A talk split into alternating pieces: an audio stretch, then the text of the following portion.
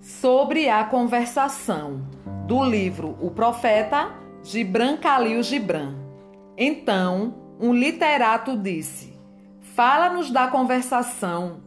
E ele respondeu: Vós conversais quando deixais de estar em paz com vossos pensamentos, e quando não podeis mais viver na solidão de vosso coração, procurais viver nos vossos lábios, e encontrais então uma diversão e um passatempo nas vibrações emitidas.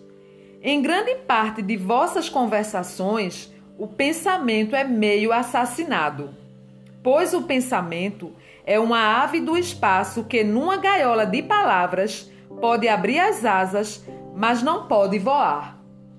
Há entre vós aqueles que procuram os faladores por medo da solidão. A quietude da solidão revela-lhes seu eu desnudo, e eles preferem escapar-lhe. E há aqueles que falam e, sem o saber ou prever, traem uma verdade que eles próprios não compreendem.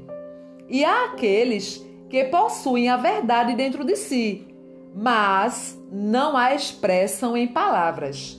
No íntimo de tais pessoas, o espírito habita num silêncio ritímico.